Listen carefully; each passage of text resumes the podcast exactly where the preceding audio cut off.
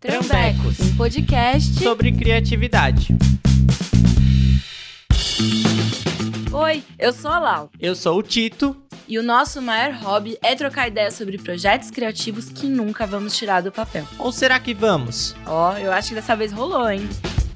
Toda semana viremos aqui tentar encontrar caminhos para responder as questões que mais afligem a mente de quem quer criar qualquer coisa. E ó, a gente falou caminhos, no plural mesmo, porque vamos sempre chamar outras mentes criativas para nos ajudar. Ficou curioso? Então bora começar essa conversa. Trambex está no ar.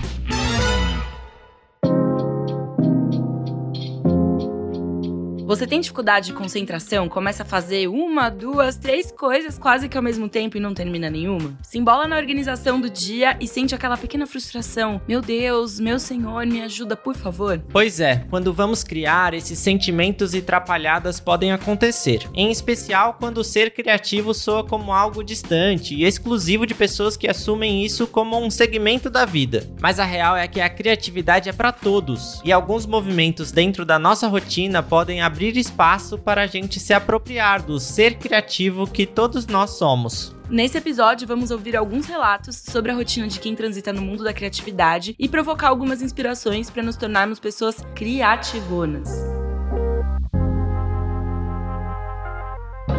Lau, pergunta sincera, o povo quer saber. Qual é a primeira coisa que você faz quando acorda? Bom, eu acho que abro meus olhos, né? Caramba, eu também. Bom, fim do episódio então. Tá bom, gente, calma, desculpa a piadinha besta, mas na verdade eu inevitavelmente vou de maneira quase que urgente colocar comida pra minha gata, que faz questão de sempre ficar olhando bem perto do meu rosto, muito de perto e dando pequenas patadas na minha cara, implorando pro ração. Essa é a primeira coisa que eu faço de manhã, não tem jeito não. Sei bem como é, porque a Frida, a minha cachorrinha, também é o meu despertador, chorando no pé da cama por comida. Mas eu tenho que confessar que antes mesmo de dar comida para o cão, eu só acordo mesmo depois de perder um tempo conferindo algumas timelines no celular tentando fazer o download das forças que vão me levantar, sabe? Eu perco um tempinho ali, vejo uns memes, umas notícias, e depois de passado um tempinho, aí sim eu vou alimentar o cão, que fica ali, só me esperando, coitada. Ah, eu imagino bem a cara da Fridinha com aqueles olhinhos brilhosos, pedindo comida, pelo amor de Deus. Mas eu tenho uma questão meio moral dentro de mim, que é assim, se eu não for logo ali colocar comida, eu vou meio que matar essa gata de fome a qualquer momento. Então, meu subconsciente fica numa coisa de tipo, a qualquer momento, a Luísa Mel vai entrar nesse apartamento dar um tapão na sua cara e falar, levanta e vai colocar comida pra essa gata. Foda-se se você quer fazer qualquer outra coisa. Mas a verdade é que depois que eu vou lá, colocar comida pra gata, eu acabo voltando pro quarto para ficar mais um tempinho na cama, porque eu realmente aprecio muito esse momento da manhã. E aí eu faço o inevitável, né? Eu acabo pegando o celular pra checar as fofocas todas. Realmente, eu acho que são poucas as pessoas que conseguem chegar nessa elevação espiritual de não pegar o celular. E, inclusive, temos aqui uma pessoa muito maneira com a gente, a escritora, roteirista, podcaster e grande ícone sem carisma, Camila Frender, compartilha a mesma noia que a minha. Não no caso da gata, mas enfim, vamos ouvir ela. A primeira coisa que eu faço quando acordo, infelizmente, é olhar o celular. Não, eu não faço xixi primeiro, nem bocejo, nem me espreguiço. Eu olho o celular. E eu posso dar uma desculpa bem cara de pau aqui, e dizer que, ai, mas é porque eu tenho filho, e às vezes ele tá na casa do pai e eu tô preocupada. Não, mentira, quando ele tá na minha casa eu também olho o celular. Eu gostei da sinceridade, porque não dá para fugir das nossas noias, né? A gente tem que encarar. O queridíssimo Hulk, criador de conteúdo sem papas na língua, também compartilhou com a gente um pouquinho sobre a sua rotina. Não só num dia ideal, mas infelizmente todos os dias a primeira coisa que eu faço é pegar no celular. Não tem jeito. Eu queria, sei lá, dizer que eu acordo e vou meditar ou vou me alongar. Não, eu acordo direto com a mãozinha no celular e aí eu vou ver todas as coisas que eu tenho para fazer durante o dia. É um hábito assim que não tem jeito, não, não importa onde eu tô, o que, que eu faço primeira coisa que eu faço, eu abro o olho e pego no celular. Não tem jeito. Pois é, até o Hulk, que é um criador de conteúdo e, vamos combinar, um dos melhores comentaristas de BBB, depois do Chico Barney, também vive com a síndrome da mãozinha nervosa que fica ali tateando para pegar o celular logo na hora que acorda. De fato, ninguém é de ferro, né? Acho que todos nós fazemos isso. Mas, Mas será que tem alguém que faz diferente? Nesse episódio, também conversamos com a skatista e cantora Karen Jones, que além de ter uma mente super aberta para diferentes atividades criativas, também revelou um hábito muito curioso para esse nosso primeiro encontro com o mundo real. A primeira coisa que eu faço seria não pegar no celular, só isso já faria decidir um dia ideal. Mas eu gosto de ficar um pouquinho no mundo dos sonhos, lembrando que eu sonhei e às vezes eu anoto. E mesmo se eu não anoto, se eu tiver um sonho bom, eu fico, tipo, sentindo aquela sensação, assim, por alguns minutos antes de levantar da cama. Esses dias eu vi no TikTok uma menina que dava a dica de comprar um despertador de verdade, um relógio para deixar do lado ali na mesa de cabeceira e não usar o celular como alarme, e também deixar o celular carregando longe da cama durante a noite. Eu achei legal porque isso nos movimenta para evitar esse gatilho inicial de pegar o celular para acordar, né? Ai, sim, queria ter esse desapego. Queria muito de deixar ali o celular longe e seguir minha vida. Mas eu fico aqui pensando, no caso da criatividade, a rotina é muito importante, né? Mas além de começar o dia, tem várias outras coisinhas que podem ajudar a gente a impulsionar a nossa mente a ficar mais criativa. Eu, por exemplo, eu gosto muito de ter pelo menos uma atividade manual em processo para fazer todo dia um pouquinho. Então, sei lá, um crochêzinho, uma massinha de argila fria para fazer uns cinzeirinhos. Só um detalhe, eu nem fumo, mas é isso, atividades. Enfim, coisinhas que vão me mantendo mais curiosa ali, vão mantendo minha cabeça ocupada. E aí eu deixo aqui a pergunta: Tito, você tem alguma atividade que deixa você mais pilhadão para ser criativo na criatividade e tudo mais?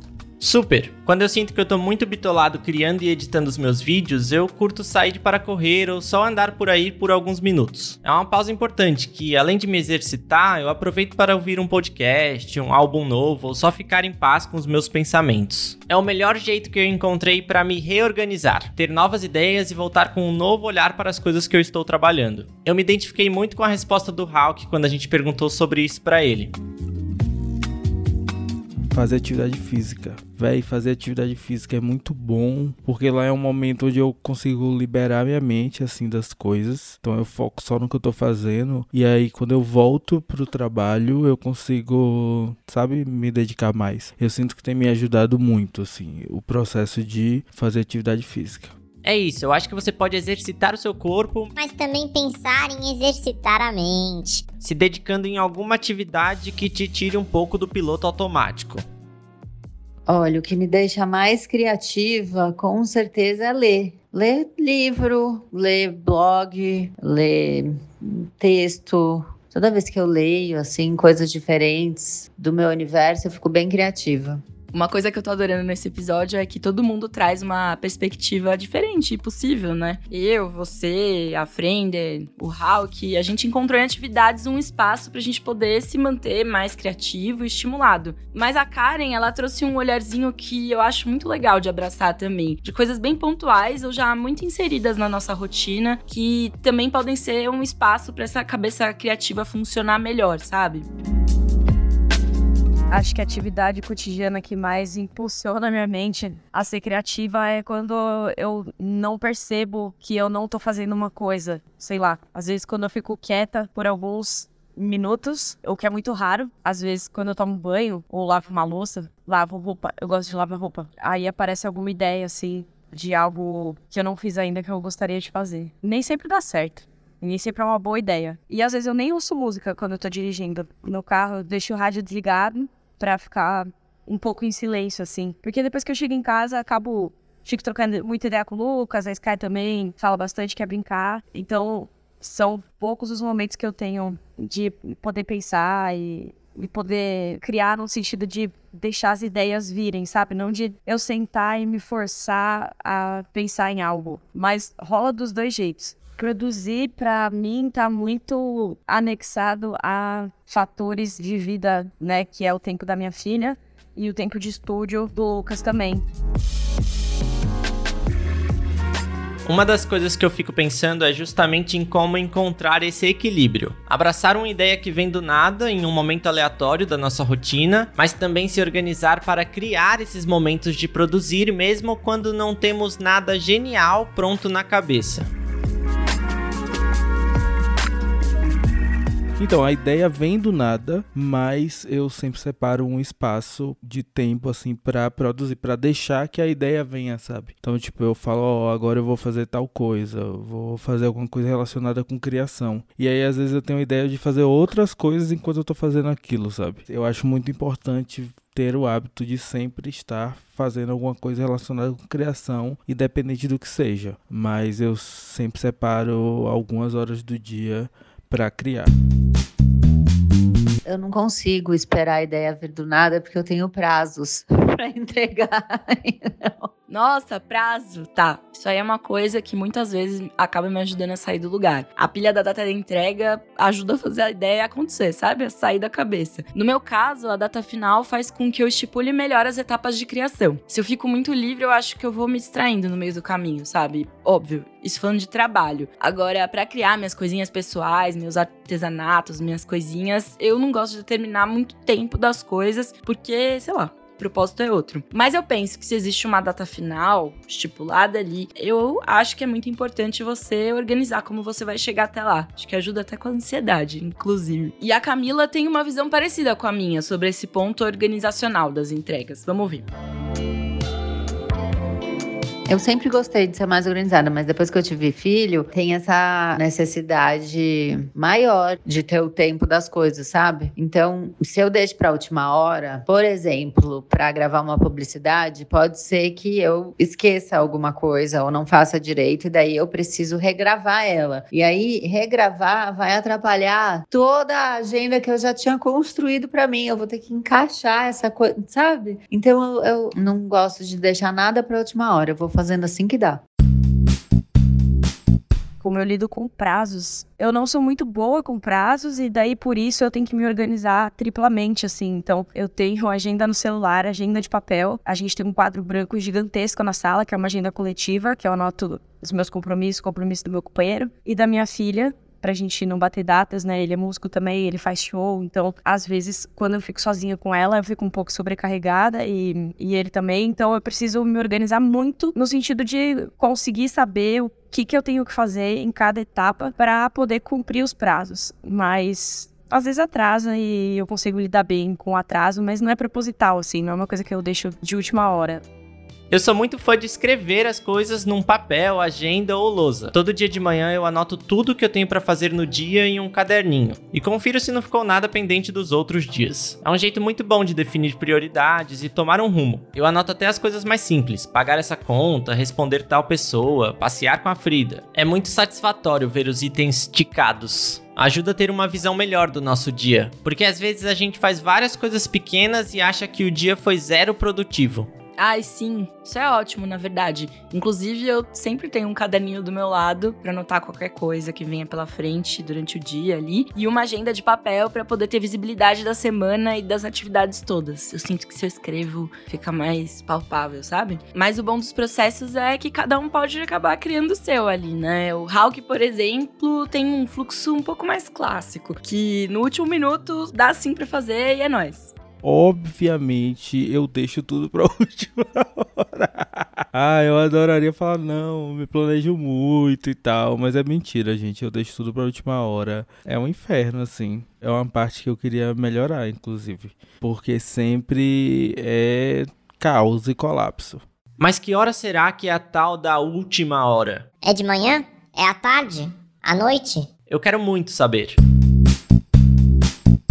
Eu fico meio burra depois das nove. Já fui mais jovem, assim, eu criava bem à noite, assim. Agora não. Eu sinto que eu fico bem exausta.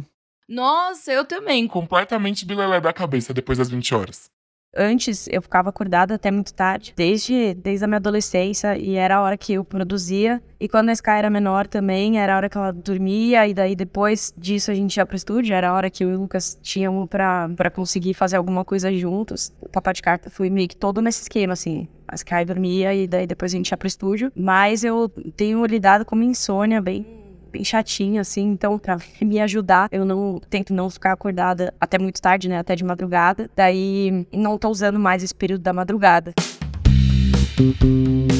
Então, eu tô tentando mudar isso, porque geralmente eu faço mais coisas de madrugada. Porém, eu sinto que é melhor se eu fizesse de dia, sabe? Só que, tipo, de dia tem muitas outras coisas acontecendo. Eu acho que a madrugada, essa coisa de não ter nada acontecendo, me deixa mais em paz para focar naquilo, sabe? Acho que de dia tem muito estímulo externo e, e aí eu não consigo focar tão bem quanto de madrugada, mas pra minha rotina é, é, é horrível, assim fazer coisas de madrugada, porque aí eu tenho que acordar mais tarde, já perdi o dia todo, enfim, um caos. Então eu tô tentando mudar esses horários assim e tentar me adequar e funcionar melhor durante o dia, porque é bem melhor de modo geral, sabe? Eu acho que a madrugada tem essa energia meio mágica, né? O mundo para para a gente gastar o nosso tempo com o que bem entender. Eu também sinto que há um tempo atrás, a madrugada era o momento em que eu passava mais tempo brisando, pensando em projetos, redefinindo os rumos da minha vida criativa. Só que ultimamente eu me regulei para conviver com essa energia no horário comercial mesmo. Eu sinto que de manhã eu sou bem produtivo para tarefas que exigem mais concentração, por exemplo. E vai chegando o final do dia e eu vou virando uma ameba.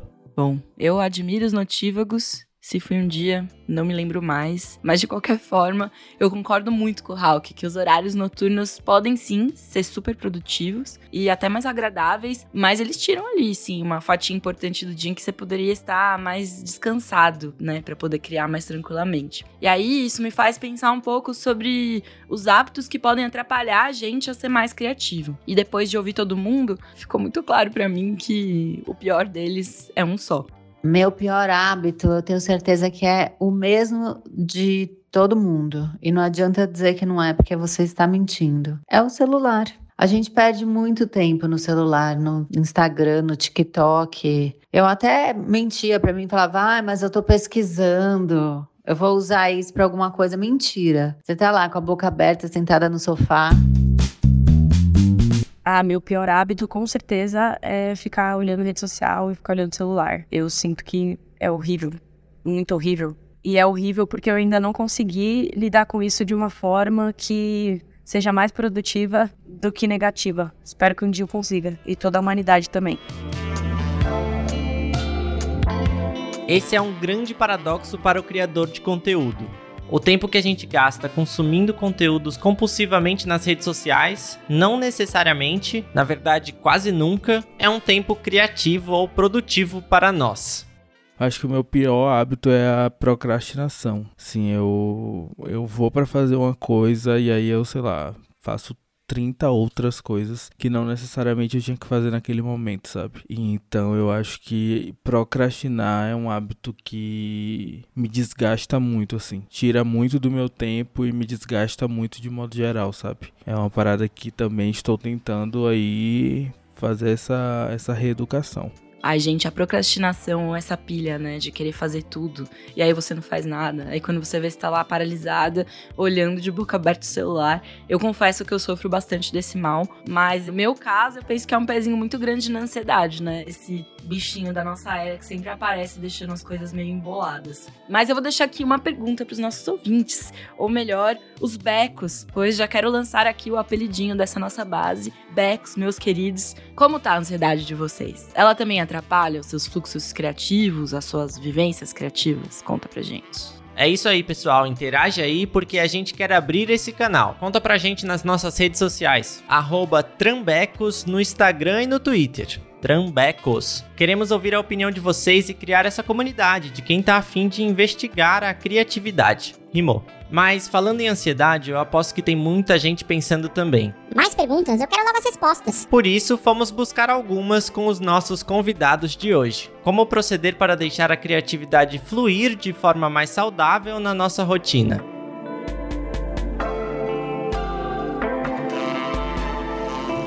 Eu acho que é dizer mais sims para si mesmo. Às vezes você tem uma ideia e, tipo, tenta botar em prática, porque acho que a criatividade, ela é muito uma coisa do plano astral e do plano mental, mas precisa um pouco de matéria também, do físico, né? Dessa transformação. Já falei aqui, mas vou falar de novo. Ler, né? Ler coisas que são fora do seu universo, não é mesmo? E não é para ficar lendo só livro como ser um marqueteiro, como aguçar a criatividade. Não, vai ler um romance, vai ler um negócio de outro século, uma pessoa de outro país, de outro lugar, que tem outra vivência, não é? Faz isso aí, faz. Eu diria que, assim como todas as outras coisas, e existe essa ideia de que a criatividade é mágica e sei lá, que não existe muitas explicações sobre como acontece, mas ela acontece da forma mais simples possível. É você ir todo dia tentar produzir alguma coisa, sabe? Por não esperar que o resultado fique perfeito, não esperar que, ai meu Deus, vou fazer aqui um negócio inacreditável, não, mas você vai fazer todos os dias alguma coisinha, sabe? E é nesse montante que você ganha, não é tipo naquela parada específica, mas você tendo essa, esse hábito de todo dia fazer alguma coisa diferente, eventualmente você vai ter um grande montante de coisas que você vai ter feito e não é possível que nenhuma delas seja seja legal, sabe? Que nenhuma delas você se orgulhe de ter feito. Então, eu acho que esse processo é mais importante do que o resultado em si. Então, é você lá tirar um tempo e todo dia fazer alguma coisinha.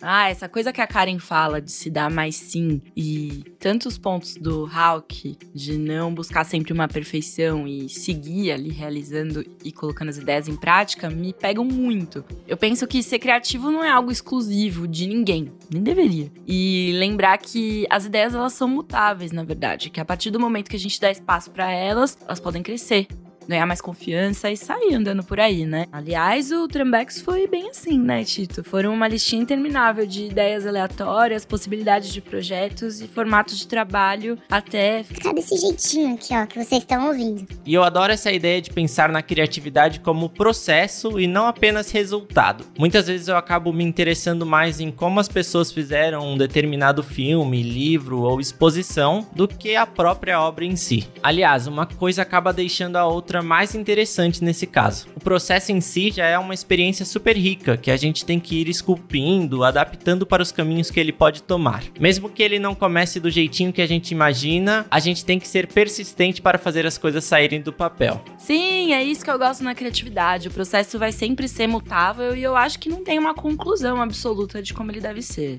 O importante é fazer acontecer. Para mim, a execução é sempre mais importante do que a ideia em si. Acho que eu gostaria de reforçar esse ponto de que a criatividade ela não não é esse ser místico. Ela tá aí para todo mundo e ela é processo. Quanto mais você trabalha, quanto mais você se dedica a isso, você vai melhorando, você vai se tornando uma pessoa mais criativa. As ideias vêm à sua mente com mais facilidade e as coisas vão acontecendo, sabe? É uma questão de hábito realmente trabalhar nisso e melhorar esse aspecto. Thank you. E, gente, esse foi o primeiro episódio do Trambex. Foi muito legal poder começar com o pé direito, trocando com pessoas incríveis que nos inspiram muito criativamente. E deixamos aqui um muito obrigada para a Camila Frender pela participação e dizer que vocês podem encontrá-la em vários lugares, como no Instagram, no arroba Camila Frender, onde vocês podem acompanhar momentos muito bons dela, em especial do grande ícone Arthur, que é o seu filho e que é, sem sombra de dúvidas, uma das pessoas mais especiais da internet. E vocês podem também assinar a newsletter gratuita A Associação do Sem Carisma, que conta com textos, dicas e mais um monte de assuntos 100% carismáticos. E também podem escutá-la no É Noia Minha, podcast cheio de noias que todos nós temos e que está disponível no Spotify. Fica aqui também o nosso muito obrigado pela participação da Karen Jones, que é arroba Karen Jones lá no Instagram. No ano passado ela lançou o disco Papel de Carta em todas as plataformas de streaming, que também fala sobre processos bem pessoais, ansiedade, saúde mental. Pesquisa no YouTube porque tem show dela para você conferir. E agora em janeiro ela também lançou um clipe de um feat com a Cansei de Ser Sexy. Acho que vale muito acompanhar as coisas que a Karen compartilha. Ela tem um perfil multitalentoso, desenha, tem uma marca própria, canta, produz um monte de arte e também é uma das maiores skatistas do Brasil. Pois é. E por fim, mas não menos especial, muito obrigada ao queridíssimo Hawk. Vocês podem acompanhar mais os conteúdos desse maravilhoso creator lá no Instagram, arroba hawk.jpg. Hawk escreve H-A-W-K.jpg. E também no YouTube. É só jogar lá na pesquisa o nominho Hawk e rir muito com os conteúdos cheios de risadinhas, mas também com assuntos sérios, quase um fantástico. Palavras dele, isso, tá? De tanto entretenimento que vocês vão encontrar. Acho que é isso, pessoal. Muito obrigado pela atenção. E esse é só o começo, tá? A gente tem vários episódios no forno que vão explorar muitos outros temas e questões desse universo da criatividade, com vários outros convidados tão especiais quanto os de hoje. Pois é, promessa aqui. E reforçando, procurem a gente nas redes sociais, arroba Trambecos, arroba, né, T-R-A-M-B-E-C-O-S,